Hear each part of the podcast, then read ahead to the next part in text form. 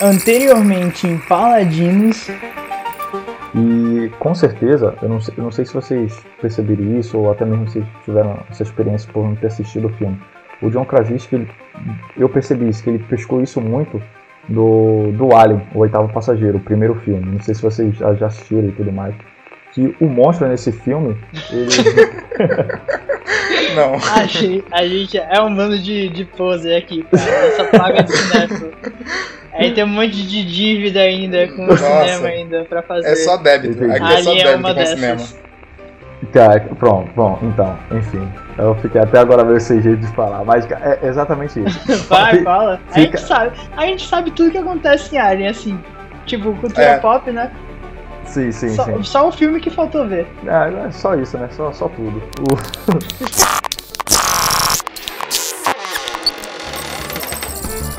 Salve, ouvintes do Paladino, sejam bem-vindos a mais um episódio. Eu sou Lucas Freitas e eu e Madison acabamos de ganhar mais uma estrelinha na nossa carteirinha de cinéfilos. Olha aí. e aí, galera, mais uma vez aqui, o Murilo, e no espaço, ninguém pode ouvir você gritar. Olha aí, caraca. Hum. Eu sou o Madison Souza e no rolê de cinefilia, eu sou o Senhor Madruga, o cinema é o Senhor Barriga, todo mês me cobrando um clássico que eu nunca vi. E eu tô total na vibe daquele programa do SBT. Devo, não nego, pago, se puder. Nossa, cheio de referências. a criança que cresceu com a TV aberta aí. Hoje a gente está aqui nos redimindo para pagar uma dívida que a gente tinha com a sétima arte. Hoje a gente vai falar sobre Alien, o oitavo passageiro, clássico do cinema de terror, dirigido por Ridley Scott, diretor de Blade Runner, diretor de Gladiador, e uma porrada de outros clássicos. Filme de 1979, Delicinha, que a gente vai comentar hoje. E antes que os chatos reclamem, a gente sabe que não existe dívida com o cinema, cinema é diversão, dívida nós só temos com bancos e grandes conglomerados capitalistas. É só um jeitinho fofo de falar, gente. Nem sabia que tinha esse tipo de chato. Mas tudo bem. Eu também não, ok, né?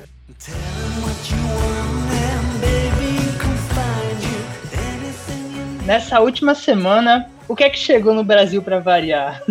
Mais um serviço de streaming, velho. E é claro que Madison e sua família iam assinar, velho. Olha só.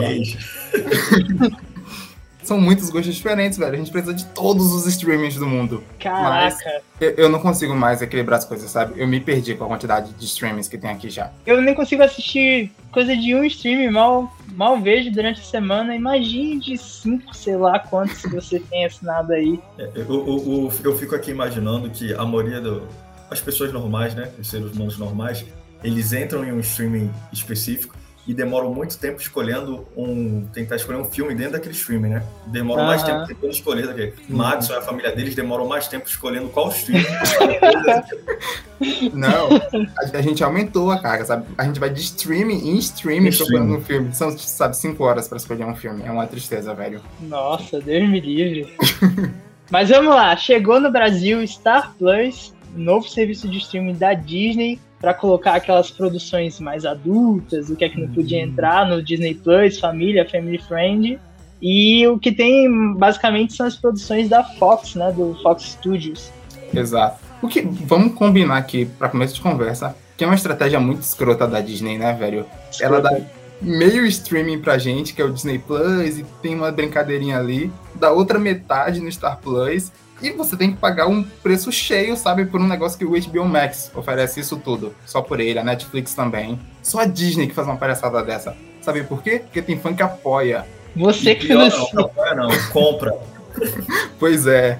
Você que tá financiando isso, viu, seu Watson? O, o, meu consumo é sempre crítico, eu tô atacando a Disney sempre que eu posso. É você, seu Luquinhas, que fala que Disney é minha infância e blá blá blá blá blá blá. E eu nem assino Disney Plus. Mas vai, fala aí, o que é que tu achou do streaming? Chegou, chegou aqui.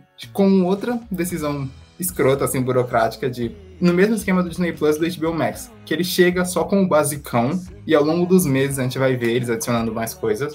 E ele parece super vazio, velho. Parece que não tem nada. É só essas as grandes franquias da Fox, tipo Duro de Matar, Alien, e essas coisas assim. As animações, Simpsons, Família da Pesada, essas coisas. Esporte e mais nada, velho. Parece um streaming vazio. Tu chegou a assistir alguma coisa assim? Sim, e até minha recomendação para quem assinou o Star Plus está procurando alguma coisa nova para ver, a boa, a dica é Only Murders in the Building, que é uma série que fala sobre três pessoas que vivem num prédio grande, gigantesco, em que ocorre um assassinato. E essas três pessoas curtem true crime, escutam podcasts de true crime e decidem investigar esse assassinato e fazer o próprio podcast sobre essa investigação. E é uma série muito bacana, velho.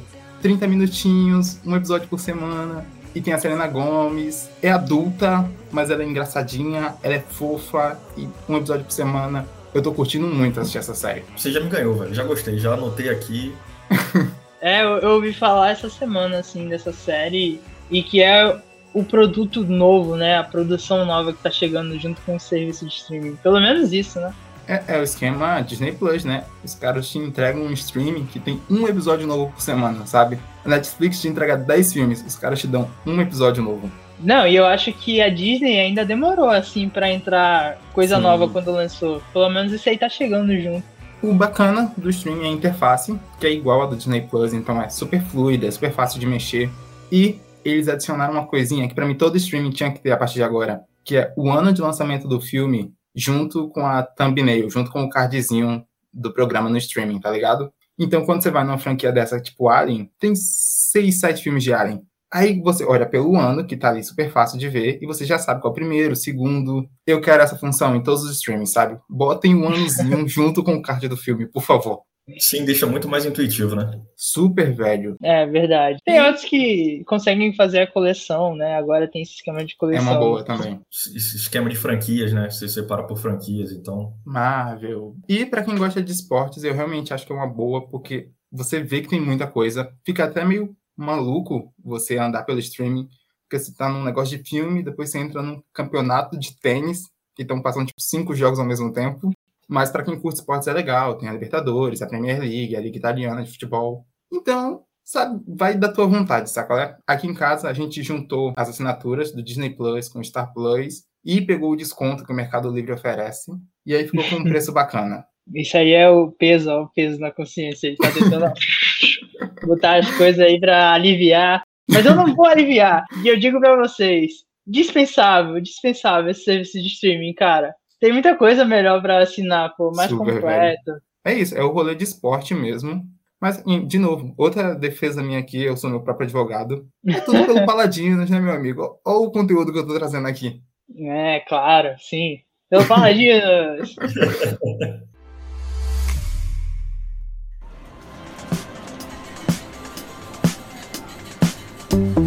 Caramba, em alguns países, eu não vou dizer, não vou saber dizer qual, mas eu li sobre isso. O Star Plus che chegou incluso ao Disney Plus, como se fosse mais uma aba dentro do serviço de streaming. Isso Sacanagem, é muito né, escroto, né, velho? velho? Isso é muito escroto. Disney é fogo nesse sentido, né, velho? Os caras já são trilionários e não, tem que fazer pagar a assinatura.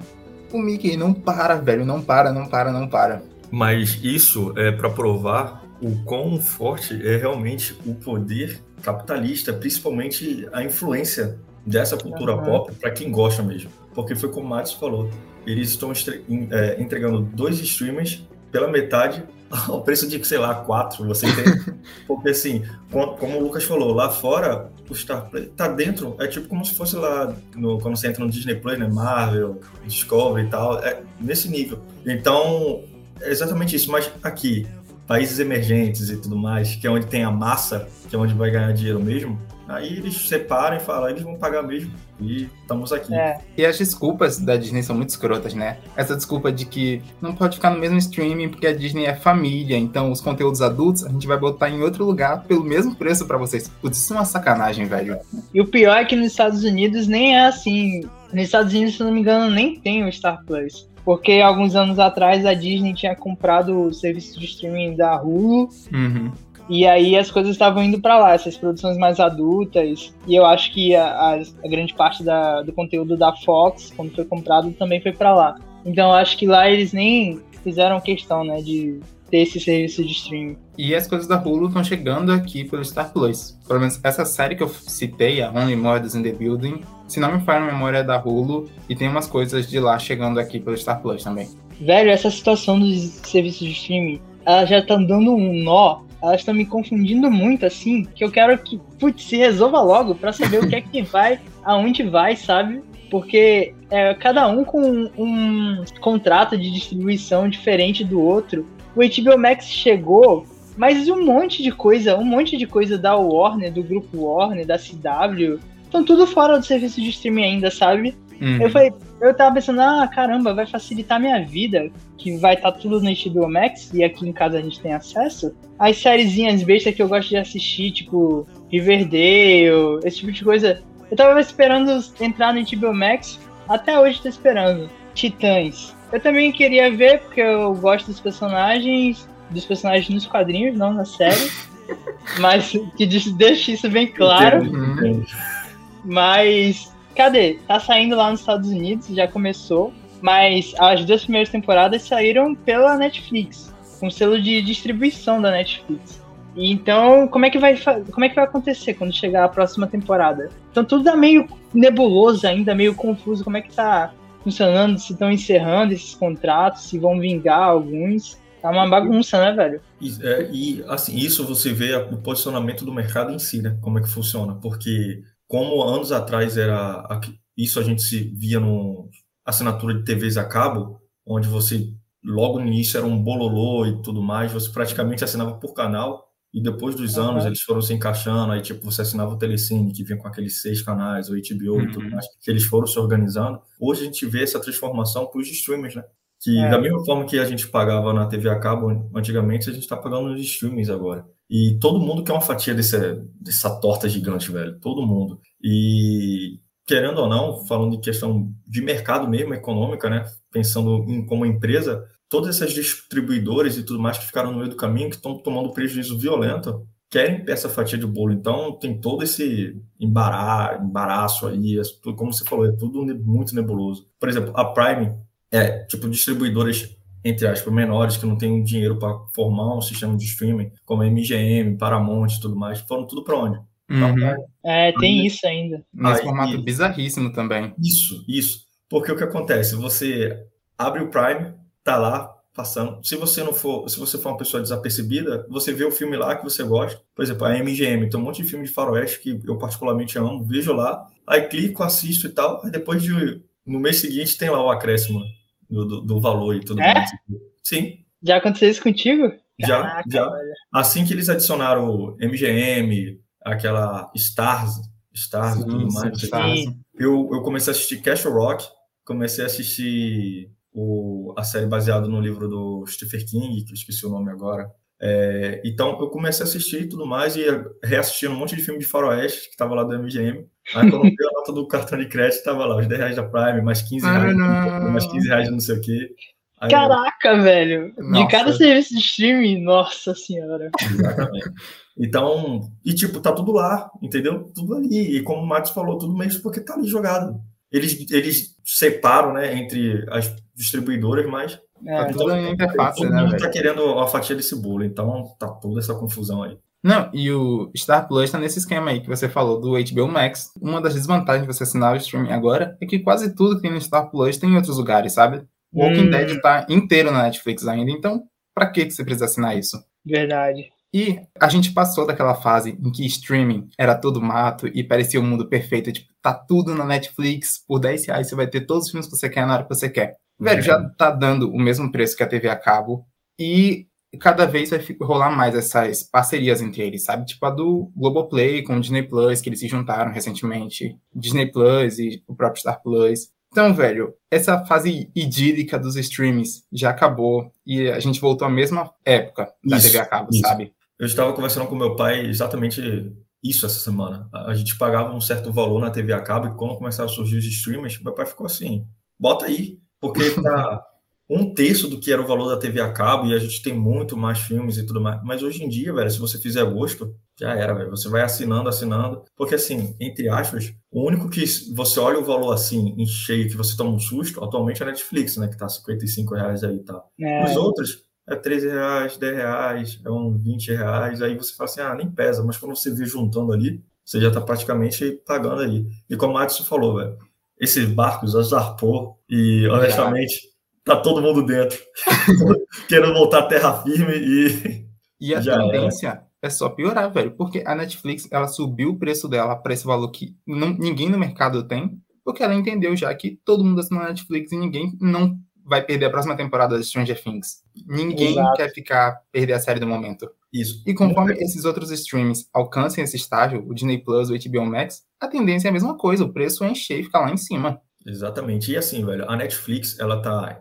entre aspas, em outro patamar em relação aos outros streams, porque ela literalmente estava aqui quando tudo era mato. Ela desbastou tudo, né?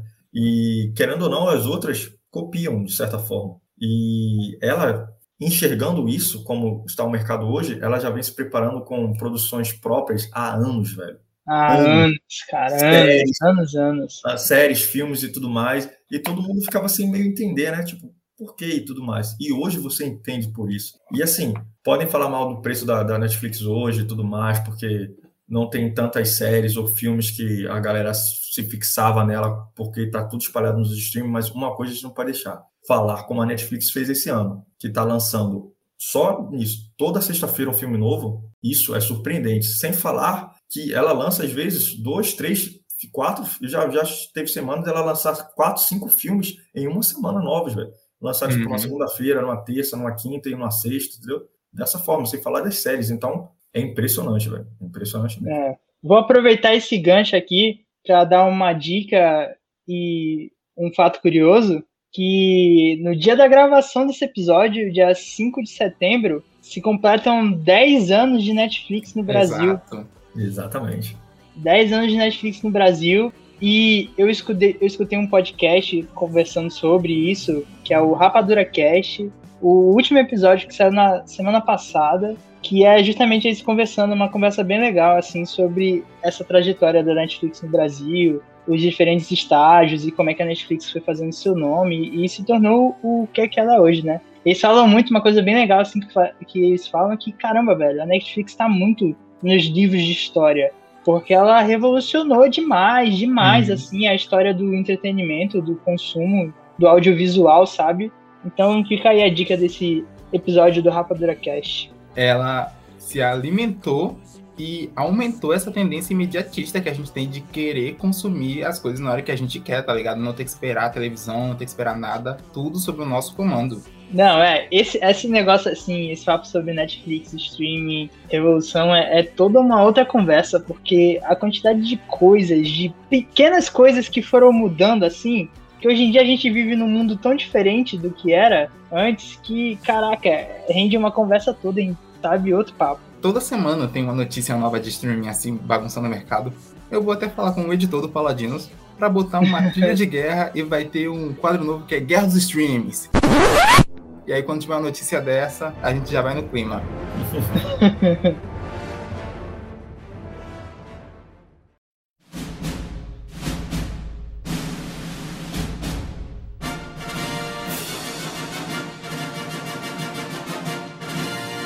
Olha só, há muito tempo que eu não assistia um filme antigo.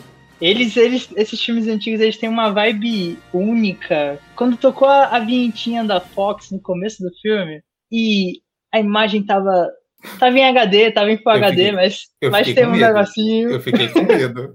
Os filmes antigos eles têm uma vibe que eu gosto, mas você tem que estar tá muito no clima, né, velho? Pra embarcar neles. E é com felicidade que eu venho declarar aqui que, nossa, velho, eu adorei assistir Alien. Adorei. Ouvir essas palavras de você me enche de alegria, porque sendo amigo de vocês há um tempo e conhecendo vocês a nível pessoal, eu sei que filmes de terror e de terror psicológico realmente não são a prioridade nem o gosto principal de vocês. Não é, não é mesmo. Definitivamente não.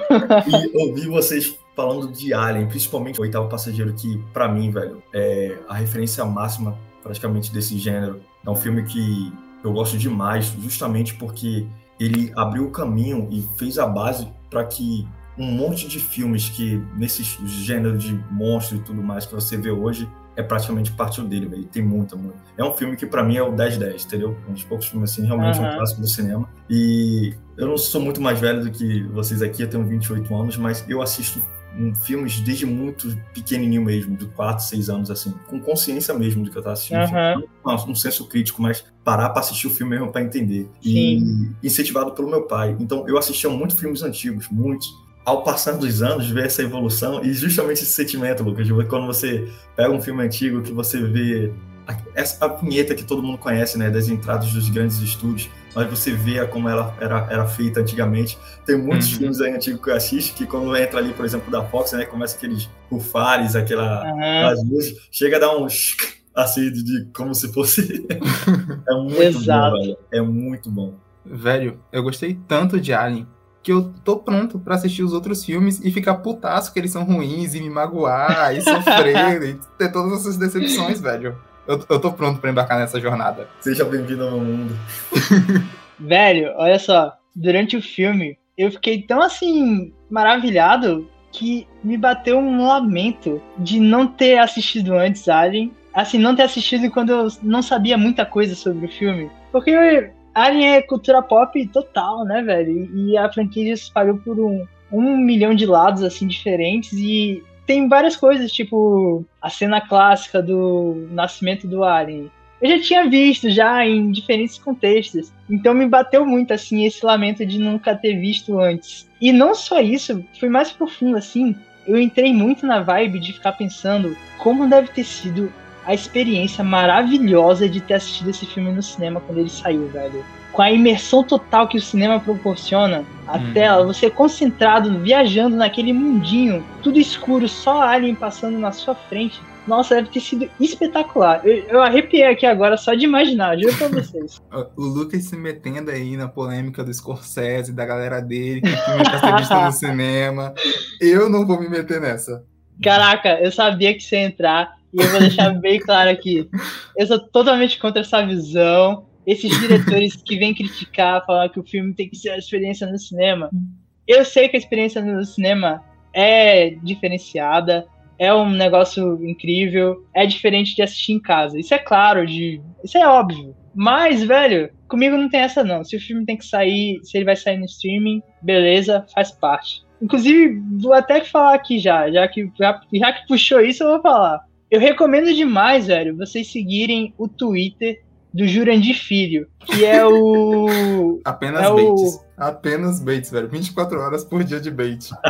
Tem bait, mas ele fala umas coisas que eu acho muito maneiras, sabe? Quando ele vai rebater essas declarações desses diretores que vão falando Nolan, a diretora do. a Patty, Patty Jenkins. Caraca, agora Patty Jenkins o... virar pra gente e falar que tem que assistir filme no cinema. Velho, seu filme não era pra ser assistido em lugar nenhum. Mulher Maravilha, 1984. é um ataque. Se eu tivesse gasto meu dinheiro pra ver esse filme no cinema, velho, eu não sei o que eu teria feito. Rapaz, é, é pra rir de nervoso, né?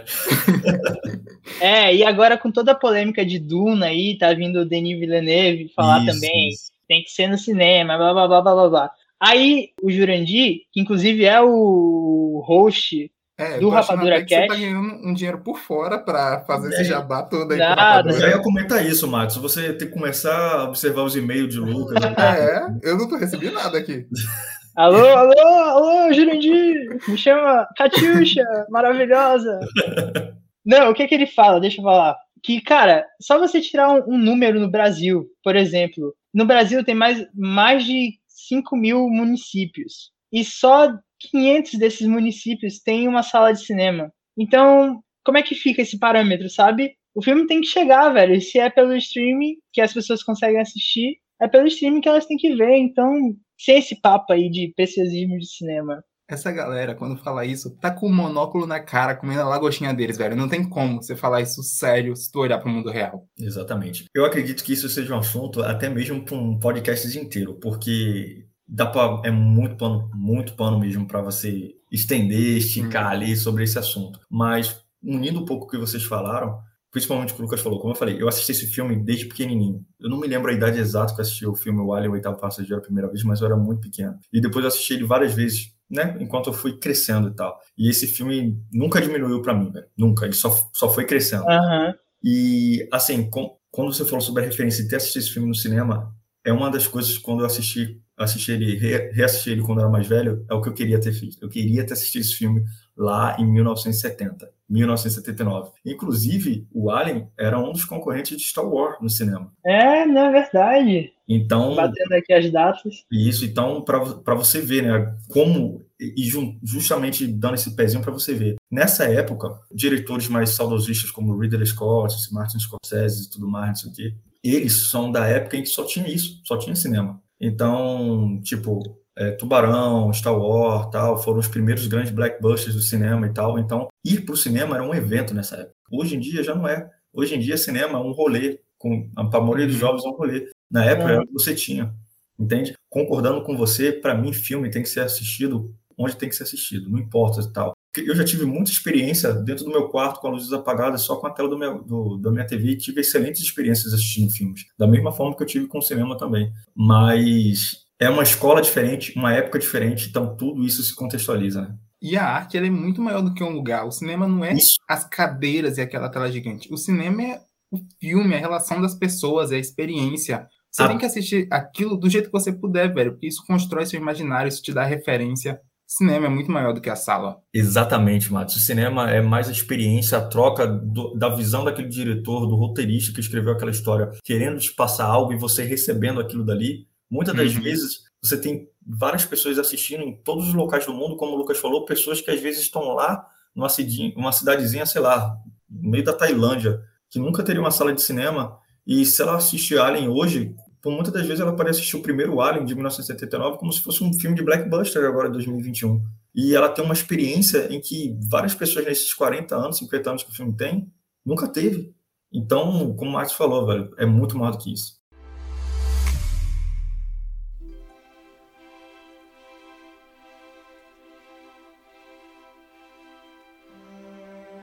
Você citou Star Wars aí, Murilo. E eu tenho um link direto já, né? Porque a abertura de Alien, o oitavo passageiro, é igual a de Star Wars na Nova Esperança. O Ridley Scott ele faz o mesmo take que o George Lucas fez, de botar a câmera debaixo da nave no espaço, para você sentir a enormidade daquele objeto, sabe? Ele deixa a câmera parada no mesmo ângulo, igual a referência, velho. Para você ver todo o tamanho, a grandiosidade e os detalhes da nave. E a referência é certíssima, porque quando o George Lucas faz aquilo com Star Destroyer no começo de Uma Nova Esperança é mágico, sabe? É colossal. Você entende que você tá numa, num ambiente, num filme que é gigantesco. Exatamente, Matos. Da mesma forma que aconteceu em Star Wars e acontece aqui em Alien, o Ridley Scott, ele não é um diretor muito inventivo em questão de criatividade e tudo mais. Mas o que eu gosto muito do Ridley Scott é que ele é um cara que consegue emergir em você em qualquer contexto do filme que ele faça. Isso você vê em vários outros filmes dele, como o Gladiador, não tem como você não se sentir dentro de uma arena assistindo o Gladiador. E outros filmes um pouco menos falado dele, como Gangster e tudo mais. Eu sou muito fã do Ridley Scott também.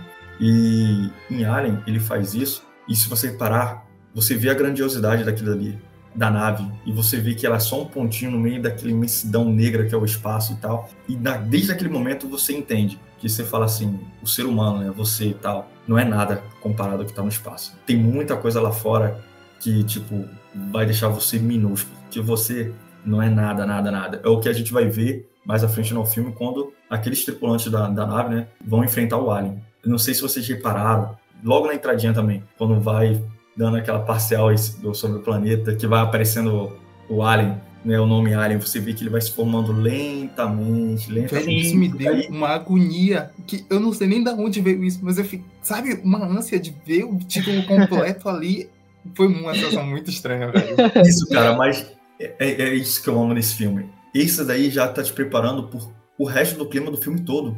Porque Alien é Alien, o Alien, o oitavo passageiro, é esse filme até hoje justamente por causa disso. Ele não é aquele filme que te mata de susto, de terror, porque ele mostra o monstro o tempo todo. A tensão de você não saber onde mostrar, a construção, o suspense, te dá muito mais medo e terror do que você tá com um monstro escrachado ali na sua, na sua cara o tempo todo. Tanto que quando o Alien aparece inteiro mesmo pela primeira vez, você paralisa e entra em pânico, como todos os outros personagens no, no filme.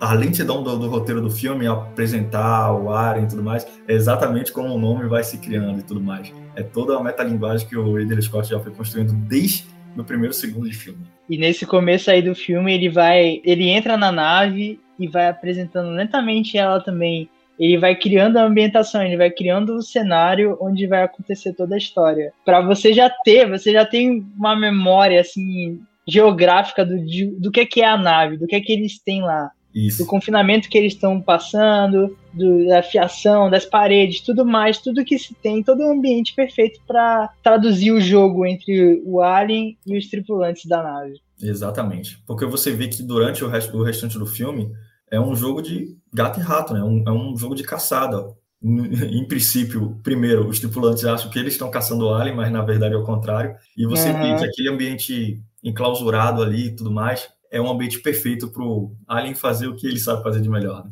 E não é só apresentando um ambiente, né, velho? A Nostromo, ela é um personagem desse filme sem dúvida nenhuma, velho. Os Exatamente. campos escuros, a iluminação, o azul e o amarelo ali, a fumaça que ela dispõe, os corredores apertados. Ela é tão importante nessa história quanto qualquer um dos personagens, tanto quanto o Alien. Ela tá contando a história naqueles espaços. A nave em construção, assim, como o Matos falou, é tão importante pro restante do filme porque, e juntando com o que o Lucas falou, ele vai te apresentando naqueles takes iniciais, a parte que tem certos momentos que o personagem está indo para um canto, você fala, não, não vai para aí não, não vai para aí não, volta, volta aí, é muito apertado, você tá aí e tal.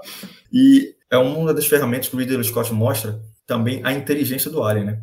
Que diferente da maioria desses monstros que a gente vê aí durante vários filmes aí, o Alien, ele é extremamente inteligente. Para mim, o Alien é tipo a arma biológica mais inteligente que já foi criada no, nos cinemas porque você vê que toda a biologia dele foi feita para matar mesmo. Ele é uma máquina de matar perfeita e além disso, ele é extremamente inteligente. Então você vê que ele aprende a andar na nave como qualquer outro tripulante. Só que com a visão dele de caçador, ele utiliza os cantos da nave justamente para caçar eles, enquanto eles ficam como um rato dentro de uma, os tripulantes ficam como um rato na ratoeira querendo fugir dele ali, dentro da, da nave, como o Matos falou, um dos personagens do filme. Tá aí, isso aí foi uma coisa que me surpreendeu durante o filme, que essa informação eu não tinha, que o Alien era inteligente, não era só um, um monstrão, sabe? Uhum. Então foi uma das coisas que me surpreendeu, assim, quando eles recebem o chamado, assim, eles recebem uma transmissão vinda do espaço, que aí eles vão lá e tal. Eu falei, caraca, é a parada do Alien. Ele tem, tem uma parada aí, ele tem uma nave e, e, tudo mais. Eu, tipo, essa coisa, essas informações me faltavam, assim, no meu repertório de Alien, e quando eu vi no filme, eu fiquei chocado, velho, quando eu tava assistindo. Eu quero parabenizar aqui a seleção natural que desenvolveu o Alien muitíssimo bem, velho. O bicho é uma máquina de matar excelente. A jogada do sangue dele ser ácido é uma sacanagem com o resto da natureza, velho. É mano, uma sacanagem. Mano, ele tem uma boca que se estende dentro da boca. Sério, velho. Sem condições o Ridley Scott ele tem umas soluções, velho, muito eficientes e elegantes para esse filme.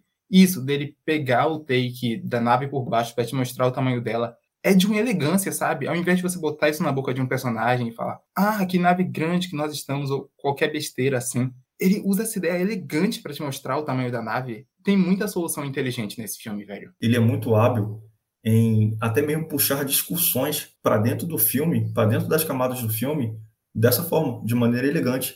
E principalmente o que eu acho mais impressionante dentro de um filme de terror barra terror psicológico. E ele uhum. faz isso de uma maneira tão sutil e tão elegante, em que, como eu falei, eu fui assistindo esse filme no decorrer da minha vida e eu tive várias, eu capturei várias mensagens e camadas dele em diferentes fases da, da minha vida. A última vez que eu assisti, que eu percebi uma coisa que eu nunca tinha percebido. Eu não sei se vocês observaram essa camada, se vocês enxergaram, é, como falei, né, essa supremacia do ar em cima dos tripulantes, aquela base de conversa que o, os dois personagens do início falam que eles não ganham bem enquanto o outro e tudo mais, uma disputa Sim. de classes, falando sobre diferença social, de classe social dentro do filme. Uhum. Eu nunca tinha enxergado isso. Hoje, o pessoal da manutenção, né? Isso, hoje eu como um jovem trabalhador aí da massa, proletariado desse país veranil,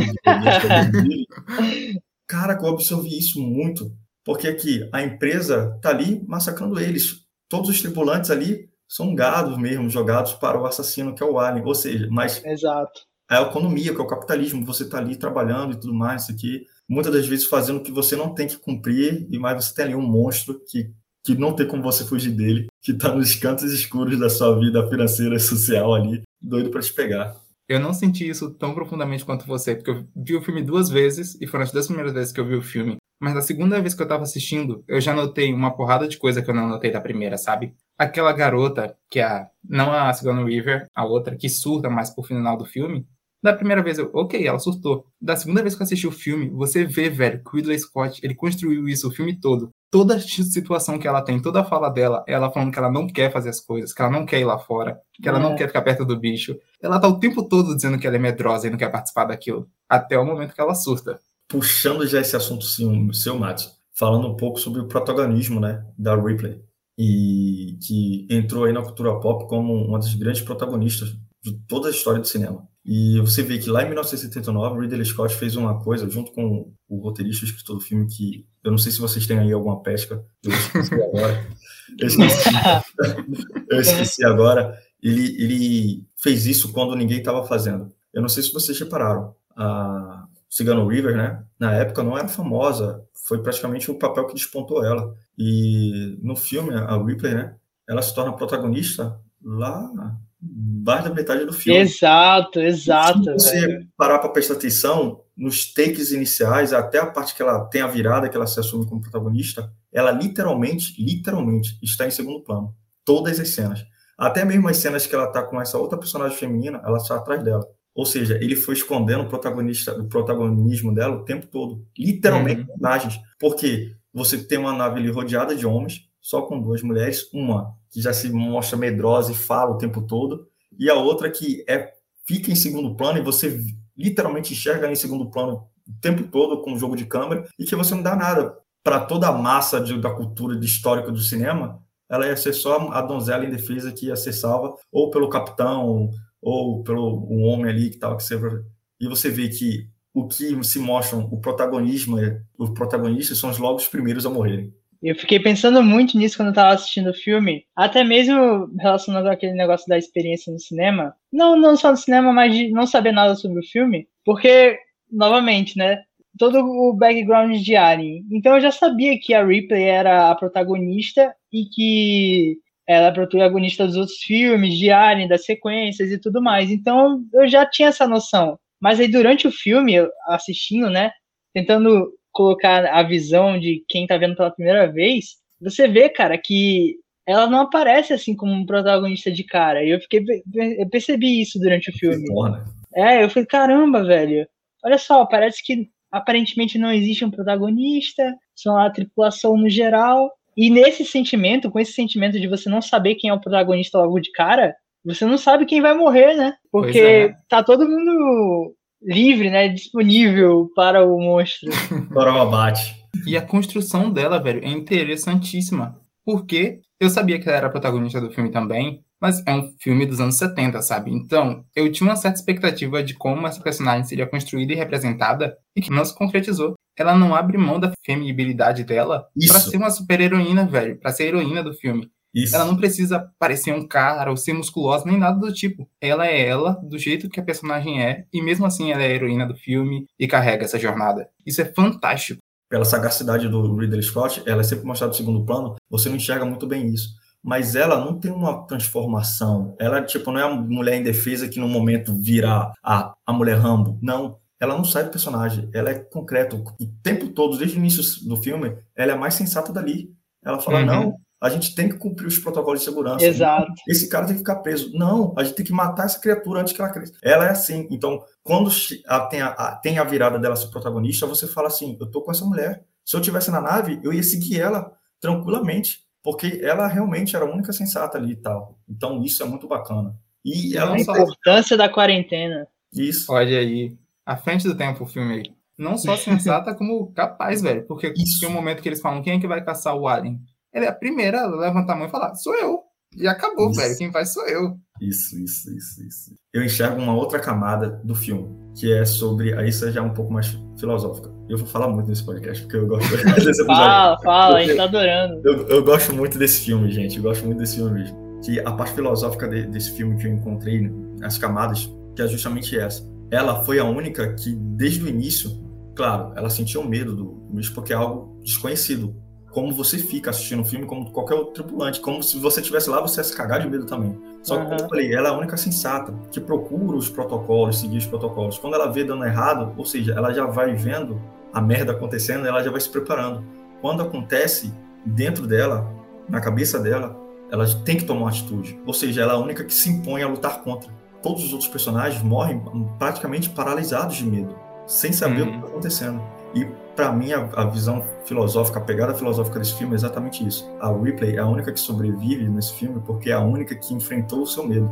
O Alien, ele representa justamente aquele medo em que todos nós temos. Às vezes uma timidez, às vezes é medo de fazer algo porque você tem medo de que você vai falhar e tudo mais. E que se você não enfrentar, ele vai crescendo ali no escuro, nos cantos escuros da sua nave, que é a sua vida, que é a sua mente e tudo mais. E quando você menos esperar, ele vai estar grande o suficiente para você que você não vai conseguir lutar e ele vai te destruir. Entende? E a Ripley é a única que se mantém nisso daí. Caraca, eu vou botar até uma trilhinha de ficção científica nesse trecho aí para dar uma valorizada. Não, em breve nas, em todas as livrarias, a livraria mais perto de você, Alien e a Filosofia, escrito por Marcos Murilo. A psicologia por trás de Alien. É. a filosofia de Alien.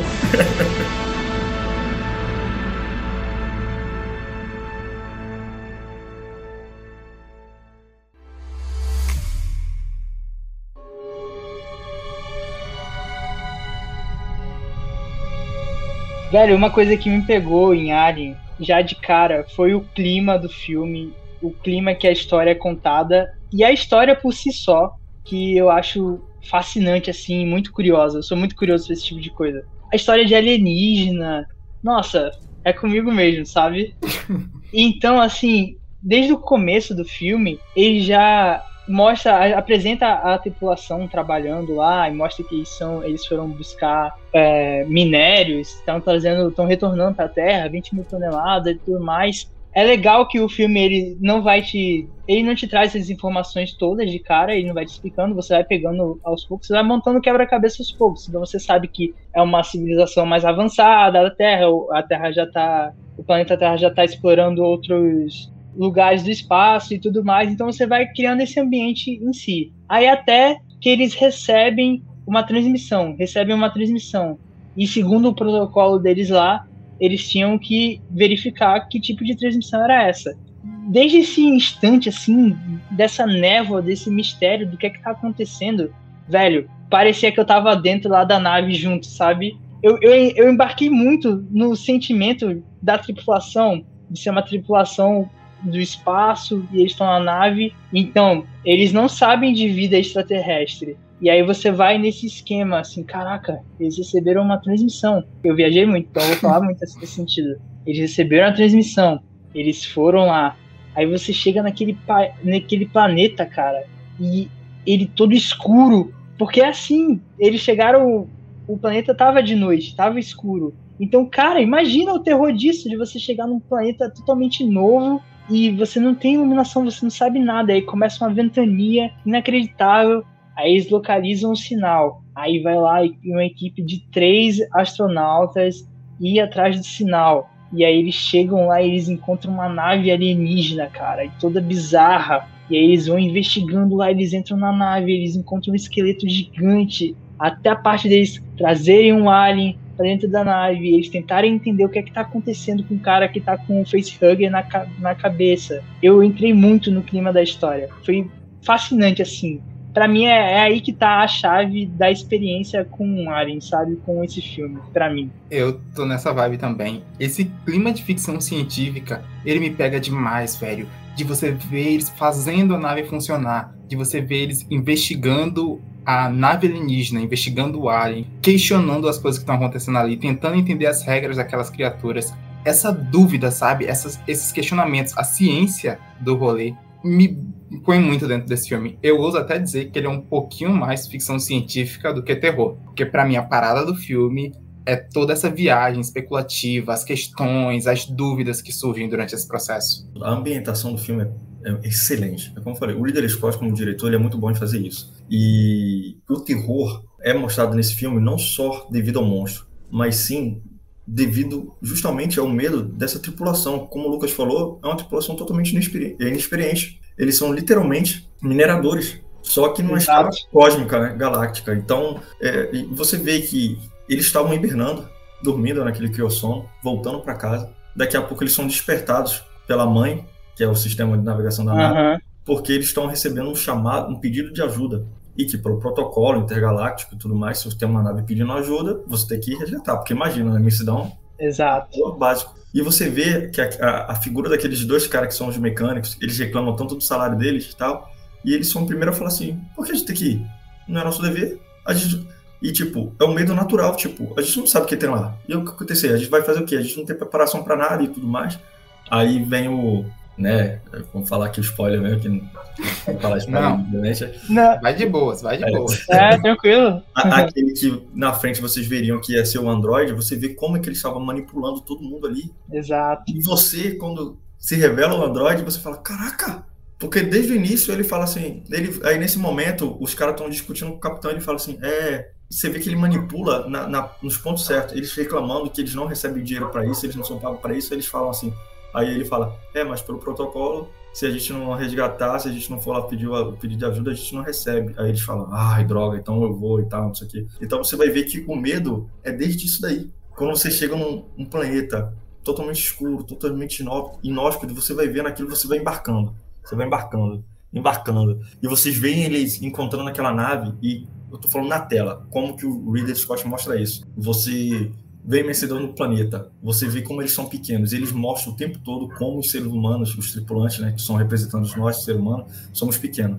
A escala da nave, quando eles entram, eles são uhum. pequenos, eles falam isso. E quando eles estão vendo os três astronautas que vão explorar lá, a nave, que está o capitão aqui na, na, nave vendo, você vê a imagem trêmula aparecendo pelo visor uhum. deles.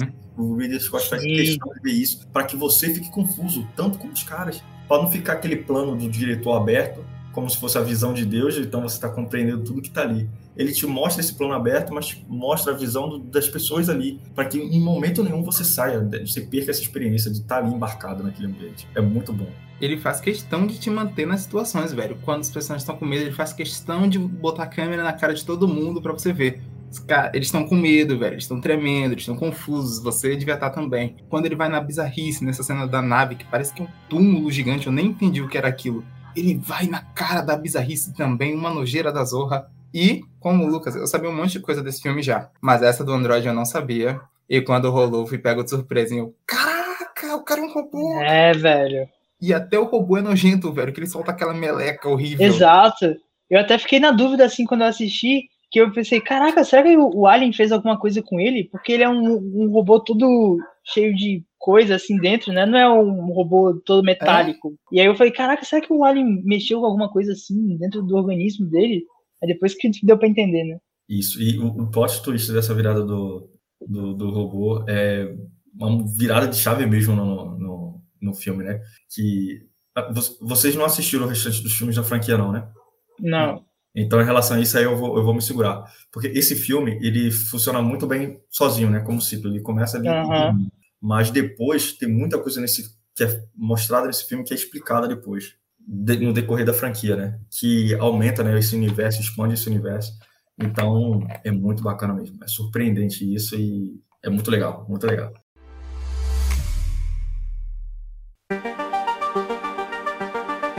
Falando especificamente do Alien, como esse monstro, o que, que vocês acharam dele assim? Porque como vocês falaram, vocês já tinham visto o Alien diversas vezes na cultura pop aí e tudo mais, até em jogos. O Alien, o Alien é personagem de Mortal Kombat, né? Olha o nível, né? Da. É meu personagem, inclusive. É, exatamente. então, assim, vocês assistiram, assistindo o filme da origem dele, onde ele apareceu em primeiro ali e tal. Vocês já conheciam como é que era o processo dele, de todo a evolução deles, vocês já conheciam? Mais ou menos. É, mais ou menos. Eu não sou o cara da ufologia, eu não acredito em alienígenas, mas tudo que eu mais quero na minha vida é que eles existam e que eles apareçam aqui enquanto eu ainda estou vivo. Por Só quê? pelo caso, né? não, eu tenho um motivo nobre e justo para isso. A nossa imaginação, ela tem um limite. Óbvio, um limite claro, um limite palpável. Tenta pensar numa cor nova agora, uma cor nova que não existe você não consegue saber esse é o limite da nossa imaginação. Você só consegue criar coisas misturando coisas que você já conhece. A possibilidade de alienígenas existirem é a possibilidade de existir coisas que não existem nas nossas cabeças ainda, sabe? Você desbloquear novos espaços para criatividade e para imaginação. E quando eu vejo um monstro em filme, o que eu gosto de ver é isso: que o bicho seja o mais distante que ele puder ser da gente, de animal, sabe? O mais no limiar da nossa criatividade possível. E o Alien, velho, é um exemplo inacreditável disso. O design dessa criatura é incrível, sabe? É ameaçador, é estiloso, sabe? Você quer ter um boneco daquilo. Ele é escuro, ele tem essa cabeça disforme que não tem nada a ver com nada que a gente conhece. O Alien, ele é 10 barra 10 no meu conceito de monstro, sabe? Exatamente, Matos. Para mim, o Alien, até hoje, até hoje, ele tem um design de monstro mais incrível e, cara, muito dificilmente vai ser superado por qualquer outro. Eu, eu, eu, eu vou falar aqui que um filme recentemente, que é aquele Guerra do Amanhã, hum, o design é daqueles garras brancas. O monstro é bom, verdade. É excelente, eu gostei. E quando eu estava assistindo um filme aqui com minha família em casa, eu falei: esse é um designer de monstro muito interessante, que eu não tinha visto há muito tempo, desde Alien. Porque ele é todo esquisitão, todo diferente. E você vê que, assim como o Alien, ele é uma arma biológica. Uhum. Então, imagine você criando uma arma biológica inteligente. Como é que você criaria isso e tudo mais? E você vê que o comportamento do Garra Branca, que também foi inspirado no Alien, como eu falei, né? O Alien foi o desbastador para isso daí. Você vê que quando ele vai tomar o tiro, ele vira as costas que são duras e tudo mais. Então, você vê esse comportamento no Alien e tal. E todo esse design, como a Matsu falou, ele chega a ser elegante. Belto assim, com aquele rabo com a ponta de lança, aquela cabeça com uma boca que sai dentro de outra Nossa. boca, o sangue de ácido e tudo mais, isso aqui, um, o Alien é 10 barra 10 de design mesmo. A diferença entre os dois monstros é que o Alien, ele é, não só ele é incrível, como ele é muito bem usado dentro do filme, né, velho? Sim. No Guerra do Amanhã, apesar do monstro ser maravilhoso, o filme não sabe usar ele do jeito certo. Infelizmente. Eu adorei o design do Alien e eu gosto dele em todos os estágios, sabe? desde o facehug atacando lá o, o, o, cientista, e aí depois você tem o alien nascendo dele, sabe? Aquela criatura asquerosa, toda suja de sangue e pálida. E aí depois para você ter o, alien no final, sabe? E esse ciclo dele evoluir rapidinho, sabe? Em questão de horas ele já tá grande. Velho, eu achei incrível, incrível demais. A ideia do Ridley Scott ele foi buscar em um artista, que eu esqueci o nome dele agora, em que eles buscaram muito inspiração com Lovecraft para criar o monstro alien. Porque, assim como Lovecraft, o que engrandece a obra de Lovecraft é que são monstros intergalácticos também e tudo mais. E como o Matos falou, que estão além da nossa compreensão de imaginação. Então, quando ele vai descrever os monstros no livro, né, Lovecraft, ele fala o inenarrável, o inominável, o, porque uhum. não existem nem palavras. E quando ele vê todas aquelas pessoas que, quando vêem um monstro, elas enlouquecem e elas estão narrando o monstro e tudo mais. Então, esse artista, esse designer, que eu esqueci também o nome, que o Ridley Scott buscou para criar o design do Alien e tudo mais, ele buscou justamente essa inspiração de Lovecraft também. Uma coisa muito louca, muito bizarra, que vai além da nossa imaginação. Juntando com a ideia dele ser uma máquina de matar, literalmente. E não sei se vocês repararam, todo o design de todas as fases dele tem um, entre aspas, teor sexual nos monstros, assim. Não sei se vocês já repararam. Como eu falei, quando era pirralhinho, eu não, não enxerguei isso. Quando eu fui crescendo, uhum. fui. O face hug, né? Não face nem Sim. É, esse, esse, é fácil. o, o, o, aquele monstrinho, quando ele sai pela, pela barriga, ele tem um formato muito fálico. E, e isso foi intencional do Ridley Scott, por quê? Porque desde esse momento, quando você vai vendo isso, e subconscientemente você vai criando terror de você de você estar tá se sentindo violado o tempo todo. O Alien literalmente está violando quem ele vai usar, quem vai ser ali o receptáculo dele, desde o facehug, né? Tem aquele formato uhum. que muda no rosto dele, enrola o pescoço, a pessoa é agredida literalmente ali, ela perde o fôlego, aquele monstro saindo da barriga dele com formato fálico e tal. Ou seja, é para instigar o seu subconsciente, tanto homem como mulher, de ser violado, né, de um estupro, de ser literalmente. Então, isso é bem bacana também. E outra curiosidade, aquela cena clássica, que é quando o cientista está comendo, né, depois, como se nada tivesse acontecido, que ele cai né, e estoura o monstro ali. Aquela reação do, do, do, do pessoal em volta é real, porque os únicos que sabiam que iam fazer isso eram o Ridley Scott e o ator que, que morreu naquela cena. Ninguém sabia que ia acontecer isso. Então, quando o bicho todo mundo cai ali, aquela parte do roteiro. Mas quando começa a ter aquela onda na barriga dele que estoura, aquelas reações de susto são reais. O Ridley Scott fez isso de, de propósito.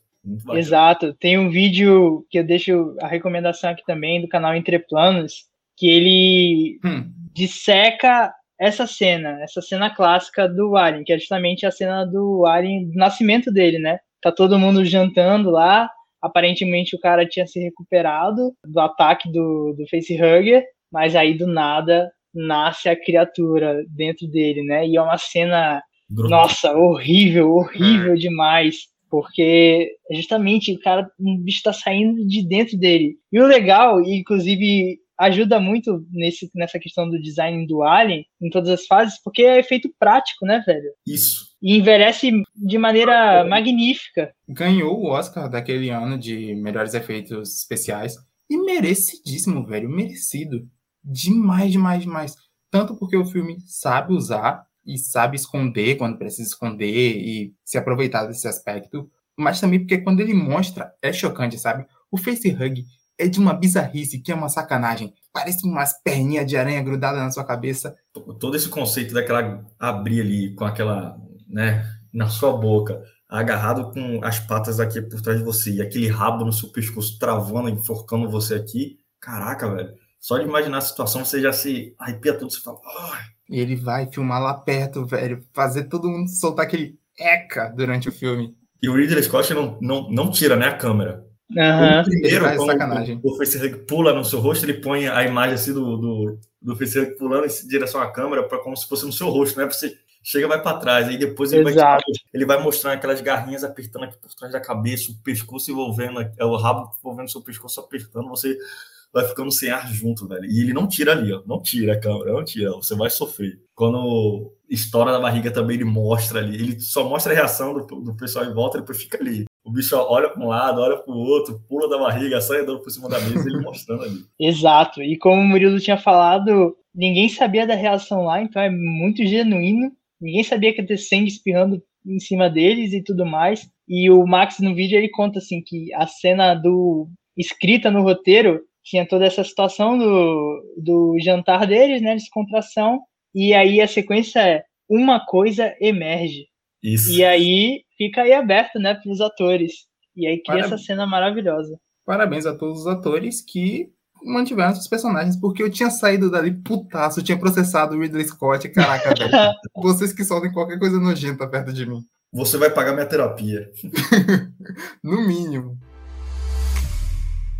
A gente falou até disso mais cedo no programa, que é com o passar do tempo, a linguagem do cinema, da arte, das nossas vidas mudou. E no cinema você nota muito isso, sabe? O cinema hoje em dia é muito mais rápido do que ele era nos anos 70. Porque nós vivemos muito mais rápidos, porque a gente não suporta o microtédio, sabe? Ninguém fica 30 segundos sem puxar o telefone e olhar um story numa fila, sabe? E Alien é um filme de outro tempo, dos anos 70, mas eu acho que ele envelheceu bem demais, né, velho? Ele não me causa. Eu sei que eu tô vendo um filme de outra época, mas ele não me incomoda, nem no ritmo, nem nos efeitos, nem no design de produção. Ele tá inteiraço ainda. Para mim, o Alien é um filme que envelheceu bem demais, bem demais mesmo. Discordando só um pouquinho de você, Matos, é que assim, eu acredito que, se, por exemplo, vamos pegar o mesmo filme, o Alien, o Oitavo Passageiro, de 1979 lá. Só que, tipo, com, hoje com as câmeras de 4K e tudo mais, mas, exemplo, os mesmos efeitos práticos, tudo. Vamos botar o filme que é de 79, só que com imagens melhores. Assim, uhum. E vamos lançar no cinema hoje. Você acha que funcionaria? Para o público geral, você acha que funcionaria? Hum, velho, eu acho que sim, mas não tanto. Eu acho que não. Eu, eu, pela grande parte, eu acredito que não vai funcionar. Justamente por isso que você falou aí. Porque hoje a galera, o público em geral, eu tô falando isso, tá? Exemplo, Lucas, nós aqui somos jovens e tudo mais. Vocês assistiram o filme pela primeira vez, na flor da idade da juventude de vocês, mas vocês amaram o filme. Mas por quê? Porque vocês gostam de assistir filme. Vocês veem filme com uma outra pegada. Se fôssemos pegar numa, uma pesquisa geral aí com 50 jovens que assistem filme por, só por diversão mesmo, eu tenho certeza que esse o oitavo passageiros, o oitavo passageiro, eles iam detestar esse filme. Toda essa lentidão de construção do ambiente e tudo mais, eles não iam entender isso como uma camada do filme para chegar naquele ponto, né, de terror e tal, do terror psicológico. Hoje, como você falou, as, as pessoas querem filme assim, ó, acelerado, um filme que mostra logo um monstro, que o, o monstro só, só, só aparece arrancando a cabeça e tudo mais. sem profundidade, entendeu? Sem uma camada para te passar mais e tal. Tanto que, é como eu tô falando, no decorrer dos anos, vieram vários filmes que vieram aí na, no caminho do Alien, mas nunca nenhum deles chegou na grandiosidade de Alien justamente por causa disso, que nenhum deles conseguiu reproduzir essa pegada, até mesmo as próprias sequências do Alien, entendeu? Falando, uhum. falando mais especificamente do segundo mesmo, o Resgate, e nem ele mesmo chegou nesse sentido, né, nesse contexto. Então, eu acho que se Alien, o oitavo passageiro, fosse lançado hoje, da mesma forma que ele foi lançado em 79, só que feito em 4K, ele não faria sucesso no cinema. É, velho, e digo mais, eu acho que eu não iria gostar se ele tivesse sido atualizado. Porque quando eu comecei o papo aqui falando que ele tem uma pegada de filme antigo, eu acho que tá muito nisso também, assim, do jeito que a história é contada, até mesmo das limitações da época que se uhum. tem disponível, sei lá, assim, falta de CGI e tudo mais, tudo isso constrói uma ambientação para esse filme que eu acho que está muito particular nele. E eu vou fazer uma comparação, mesmo sem ter visto o filme, mas por um motivo que nem eu mesmo sei falar, eu tenho assim uma mínima lembrança do trailer do último Alien, que se eu não me engano foi o Alien Covenant. Isso. Não foi? Que tem uma menina, a menina que faz Animais Fantásticos, aquela protagonista. Eu lembro bastante assim porque eu lembro de assistir no Nerd Office no trailer office, eu lembro bastante Caraca, desse você tá comentário. Tá, você tá ganhando algum dinheiro por fora, não tem como, ah, velho. Assim, ah, com certeza. e, e, cara, assistindo o Alien e comparando com esse trailer, que esse trailer, ele copia muito a parada do Alien, porque é uma nave descendo no planeta e o Alien indo pra nave e tudo mais. Então, tipo, a estrutura, se me... posso estar enganado aqui, mas eu acho que é a mesma coisa. Me corrija se eu estiver errado, Murilo, mas assim, o filme ele pega a mesma coisa que é o Alien original e, e tenta replicar. Sim, sim. E, velho, eu acho que essa linguagem é, atualizada, modernizada dessa história não funcionaria. Pelo menos para mim, ela não funcionaria. O filme funciona do jeito que ele é, do jeito que ele foi concebido na época. Em, em, em parte, o que você falou aí sobre o Alien Covenant, eu te dou total razão. E o que você, você conseguiu explicar através do Ario Covenant é exatamente isso que eu estava querendo quis explicar um pouco mais cedo, uhum. no ponto que Matos falou. Exatamente isso daí. O Alien Covenant, em questão de roteiro, assim e tal, ele tenta pegar. É como foi o, o Despertar da Força por a, a Nova Esperança. Isso, isso. O, o, hum. a, Perfeito. O aqui repaginado. Porém, é como eu falei, eu não quero. Como vocês não assistiram o resto da franquia, nesses filmes o, desde o Prometheus, né? O Prometheus, o Alicomen e tudo mais, eles mudam o foco para outra coisa, entendeu? Eu não vou ficar contando spoilers, uhum. já se vocês tiverem né, interesse futuramente de continuar a franquia, mas é basicamente isso aí, velho. É exatamente isso, entendeu? Você vê que o Convent não fez tanto sucesso de público justamente por isso daí. Aqueles que eram saudosistas não foram desligados. Né? É isso. e quem e, e o, os, a geração nova ficou, hã? É porque Hollywood, ela tenta tirar até a última gota, né, velho? Quando você vê que esses filmes não precisava demais, sabe? Os caras tentaram emplacar Exterminador do Futuro até hoje, para mim é uma maluquice. Tem dois filmes bons nos anos 80 e depois disso é só tragédia uma atrás da outra.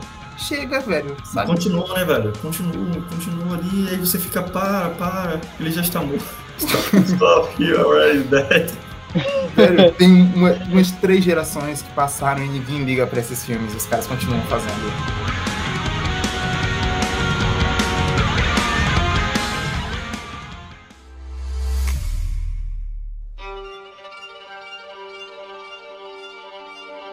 Assim, é engraçado que, diante de tudo isso que a gente conversou, até mesmo que a gente falou agora, eu tenho que confessar que, assim, a experiência para mim, pelo menos, não foi super 100%, porque quando chegou no, na parte final, onde a gente já tem o conflito estabelecido, eu já cheguei meio que, tá, eu entendi. Agora é a caçada do Alien, ele vai matar a, a tripulação no geral, então eu meio que, meio que já chegamos ao, ao tópico do filme, ao que, é que ele tá apresentando. Então eu meio que já, ah, beleza, quero assistir para terminar o filme então. Eu fiquei meio com esse sentimento eu não tô sabendo explicar direito, mas é tipo, a gente tem toda a construção do filme e que com certeza é a minha parte favorita do filme, é a primeira metade dele. O que eu quero dizer é que eu gosto mais da construção em si, da situação, das coisas que vão se encaminhando, do que ela propriamente acontecendo, entendeu? Da execução, então, né? É, da execução. Então quando chega no final, eu meio que já, ah, beleza, vamos lá, replay, mata o alien, Oi, se livra Mas- do alien. Mais a ficção científica do que a parte de terror do filme. É, exato, porque enquanto você tem a construção do Alien, o que é que tá acontecendo, o que é que, em que situação que eles estão se metendo, você se encaminha para o quê? Pro Alien solto na nave e agora eles virando a presa, né?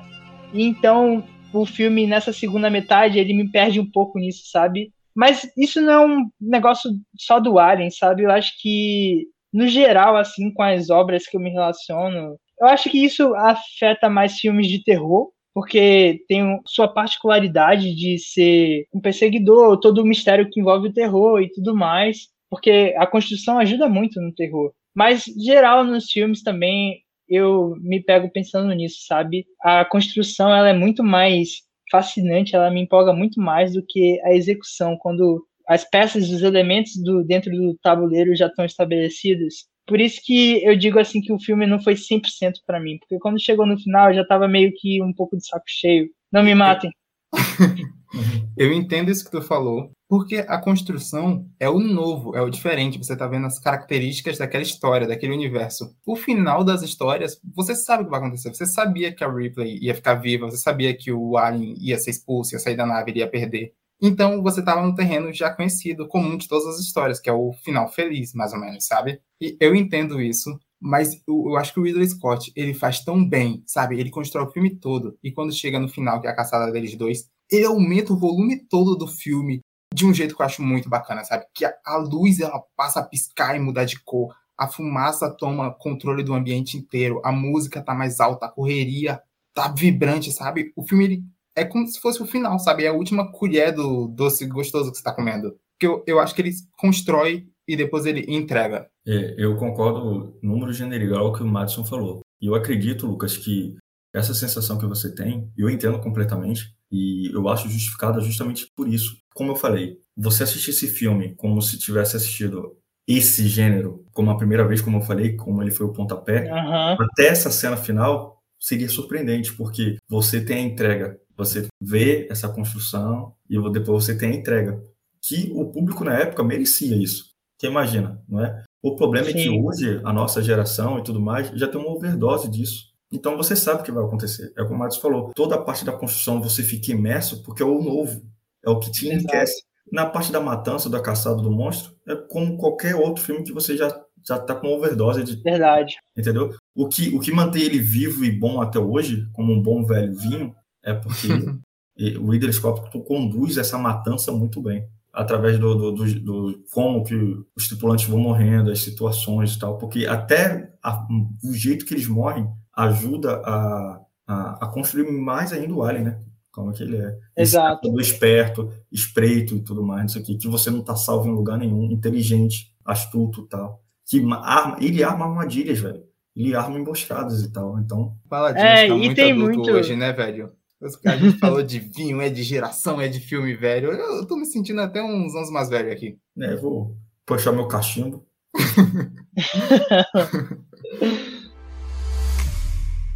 Galera, depois daquele embate da, da Ripley com o, o Alien, que ela pensou que, ele, que ela tinha se livrado quando ela entrou na cápsula e tudo mais, que mostra novamente a inteligência do Alien, né? Dele perceber que ela estava indo para a válvula de, de escape. E depois, aquela famosa cena de, entre as nudez da Ripley ali, entrando na câmera e tudo mais, depois a aparência do Alien. Vocês foram surpreendidos naquela cena ou vocês já falaram assim, não, ele vai aparecer aqui de novo e tudo mais? Não, não Ah, tô eu- surpreendido nessa parte, não.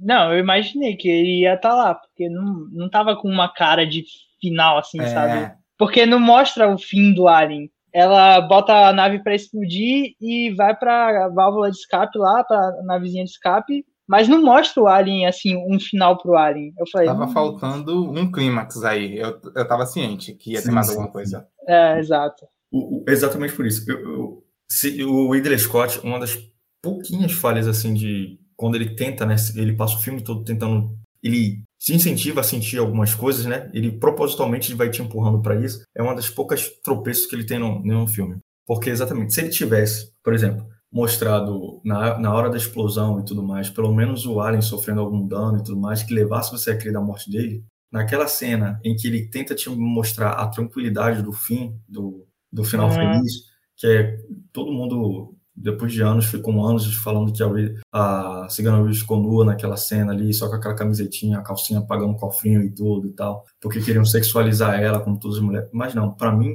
o que o Ridley Scott estava querendo mostrar ali é porque, tipo, ela estava em paz, estava tranquila.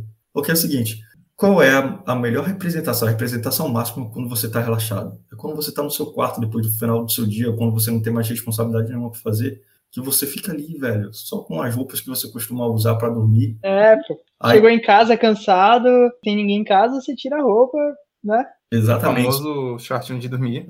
Isso, então, a- o que ele quis, para mim, né, na minha cabeça, eu sempre cheguei dessa forma. O que ele queria representar era exatamente isso. Só que isso aí ele falhou, né? Porque ele mostrou isso, ele tentou mostrar visualmente isso e tal, mas quando surge um alien ali, que ela vai tentando botar a roupa devagarzinho ali, que ele surge, que surge até um terror assim, mas você pensa, ah, isso daí não me pegou, não, isso daí. E é bizarro o Alien, né, velho? Que ele tá deitado assim, encaixado no negócio da nave. Eu Isso. fiquei, caraca, velho, o que que tá acontecendo? E finalmente, quando ela derrota o alien, você fala, caraca, que mulher, velho, que mulher. Fica aí de informação para os nossos ouvintes que eu só gravo paladinos de shortinho de dormir, porque terminar aqui eu vou direto pra minha cama, velho. Não tem conversa nem nada. Infelizmente, agora eu vou ter que dormir com essa imagem. Exato, ninguém precisava dessa. Então, durante esse programa a gente mesclou muito assim pra esse papo, mas agora eu quero saber a real. Murilo, vale a pena a gente investir nesse universo de Alien? Porque eu sei que as sequências têm essa má fama, e os últimos filmes então nem se fala. E tem todo o universo de Prometheus, que faz parte ou não faz parte, eu não sei bem. Vale a pena continuar, porque esse filme é tão eu acho ele tão redondinho assim. Ele tem toda uma vibe que eu não, não assisti, mas eu acho que dificilmente uma sequência conseguiria reproduzir, criar essa atmosfera de novo. Cara, assim, como eu disse, o Alien, o oitavo passageiro, foi o pontapé dessas gerações de filmes de monstros. E como eu falei, dificilmente, eu acredito que não vai acontecer um filme que alcance esse nível que ele teve. Principalmente que pró- as próprias sequências da franquia dele mesmo, o 2, o 3 e tal, não chegou nem perto. E isso, assim, de valer a pena pela curiosidade, pela expansão do universo, para vocês entenderem, às vezes, muito do que foi falado e tal ali no filme, vale a pena. Agora, eu vou dizer, se vocês estão esperando um Alien Oitavo Passageiro 2, 3, não vão ter de perto, nem de perto. Por quê? O segundo, que é o Resgate, que é literalmente a, é a continuação direta mesmo do, do- do Aham. primeiro, é um filme de outro gênero. O diretor mudou, veio o James Cameron e tal. E assim, o James Cameron como diretor, ele é muito mais inventivo e criativo do que o Ridley Scott. Porém, ele é um, um- um diretor de outra seasa. James Uhum. Cameron é o diretor de Exterminador do Futuro, entendeu? Então, Sim. tipo, o Alien, a partir do 2, deixa de ser um filme de terror, suspense, terror psicológico, que ele é perfeito, como ele é 10 barra 10, para ser um filme de ação, de monstro. É um filme de ação, ficção científica com elementos de terror e tal. Assim, o segundo é um bom filme? É um bom filme. Um bom filme de ação, ficção científica com elementos de terror. Então, como eu falei, a franquia vale a pena você assistir por expansão do universo, entendeu? Para você ver como é que esses monstros realmente são inteligentes. Porque isso fala, a evolução de inteligência do monstro, você vai ver que os ambientes mudam, são outros ambientes e tudo mais. Você entende mais como é que funciona toda essa organização de aliens e tudo mais, como é que eles funcionam, e a expansão mesmo dele. Mas dizer tecnicamente como filmes, eles são muito inferiores até mesmo o, primeiro. Essa nova franquia de Prometheus e tudo mais, como eu falei, é do mesmo universo de, de Alien, mas não é um filme de Alien. É como eu falei, eu não tô aqui para contar spoiler, mas é porque Aham. o foco da história é virada para outro lado, mas é dentro do universo de Alien. Agora tem aqueles filmes, né, que Alien versus Predador, 1 Eu ia te 2, perguntar isso. Por que, que você tá fugindo desse tópico? porque eu, eu queria fingir que não aconteceu. Assim, eu sou muito fã do Predador também, do primeiro filme do Predador. Até mesmo, mas o primeiro filme do Predador, assim como o Alien, foi algo bem inventivo também. O primeiro. Predador. Eu acho um excelente filme também.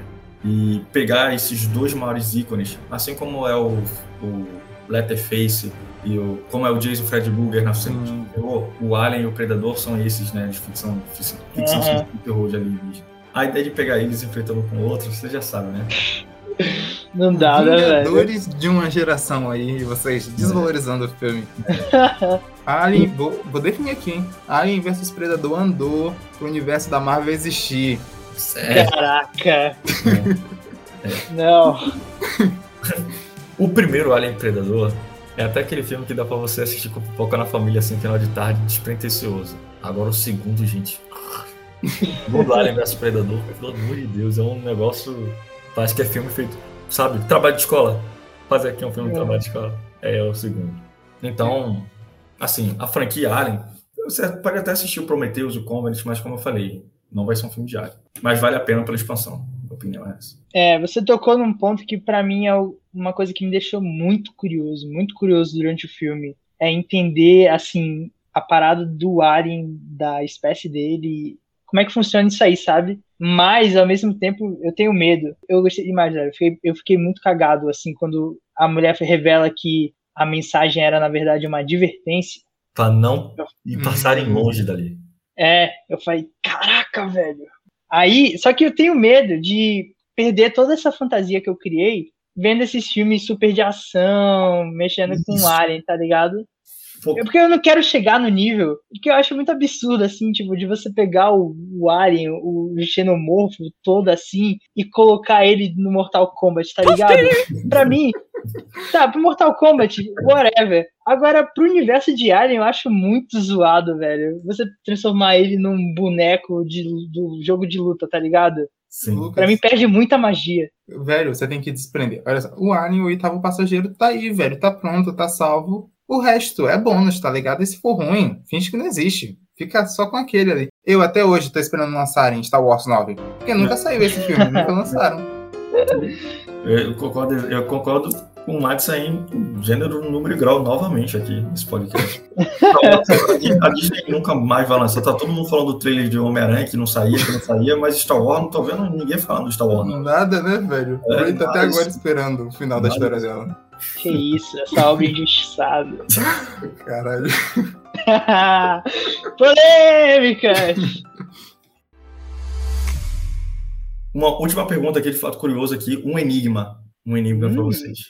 Ok. O título do filme como é? Alien, o oitavo passageiro? Isso. Agora, o- quem vocês acham que era o verdadeiro oitavo passageiro? O Alien ou o gatinho? Olha aí. Deixa aí o questionamento para vocês refletirem aí depois. Esse questionamento fica pros nossos ouvintes. É, vamos terminar em aberto. Acabou o programa. Terminamos mais um Paladinos. Paladinos resgatando clássicos do cinema, clássico do terror. Alien, o oitavo passageiro. 10 10. Matamos. Botamos, riscamos na nossa lista de Menos, clássicos do cinema. menos uma dívida histórica agora, hein? Só Menos todas as uma. gostaria de falar aqui que eu gostaria de, de assumir mais um desses papéis aqui nesse podcast, que é fazer esses meninos aqui, o Madison e o Lucas, assistirem filmes assim, como Alien e muitos outros que eu vou encher Pois muito ó, ó, já te pergunto então, qual é o, próximo clássico que a gente tinha que falar aqui no Paladinos? Paladinos Classic. Um, eu posso falar um da mesma vibe do Alien, que é um gênero que eu gosto muito, que não sei se Pode. vocês já assistiram e tudo mais, que é indispensável também, que é um, é um outro clássico absoluto emparelhado ali com Alien, O Enigma de Outro Mundo. Eu topo, hein? Esse tá na minha lista faz um É. tempo já. Eu Esse também filme nunca vi. Massa também. Tem massa também. Na mesmo gênero, assim, ficção, terror, como o Alien. Enigma de Outro Aham. Mundo, ou a coisa, dependendo. Tá aí então, definindo aí um futuro Paladinos sobre o Enigma de Outro Mundo. Então, se vocês querem mais desses Paladinos, falando dessas obras-primas do cinema, coleção indispensável do cinema, Coleção Deluxe. Coleção Deluxe. Não se esquece de compartilhar esse episódio, seguir o Paladinos aqui no Spotify ou no, onde é que você esteja escutando esse podcast, porque ele está disponível em um monte de lugar por aí. Em E toda a galáxia. No Spotify tem uma parada agora de sininho. Então você pode clicar no sininho do Paladinos para receber Nossa. notificação quando tiver episódio novo. Por favor, por favor, posso falar? Eu sempre quis falar isso. Manda, Fala, vai, por favor. Brilha. Curte, compartilha e, e, e clica no sininho pra você não perder o próximo Paladinos. Exato, pô. É muito youtuber. Caraca. Ó, e te- tem que compartilhar direito. Tem que mandar pra aquele seu amigo, pra aquele seu tio que gosta de alien. Você manda só assim. Vou te passar a boa. Na moralzinha, a boa. Dois pontos e o link Isso. desse episódio do Paladinos. Pro Assim. seu tio. Faça como no filme Alien. Mande um sinal de ajuda Para que Olha você aí. essa mensagem desse paladino. Olha aí. Também siga o Paladinos na nossa rede social, no Instagram, arroba paladinospod, ou nossos perfis pessoais estão todos na descrição desse episódio. É isso. Chega, acabou, nos vemos na próxima quinta-feira. Valeu e até a próxima. Valeu, Valeu.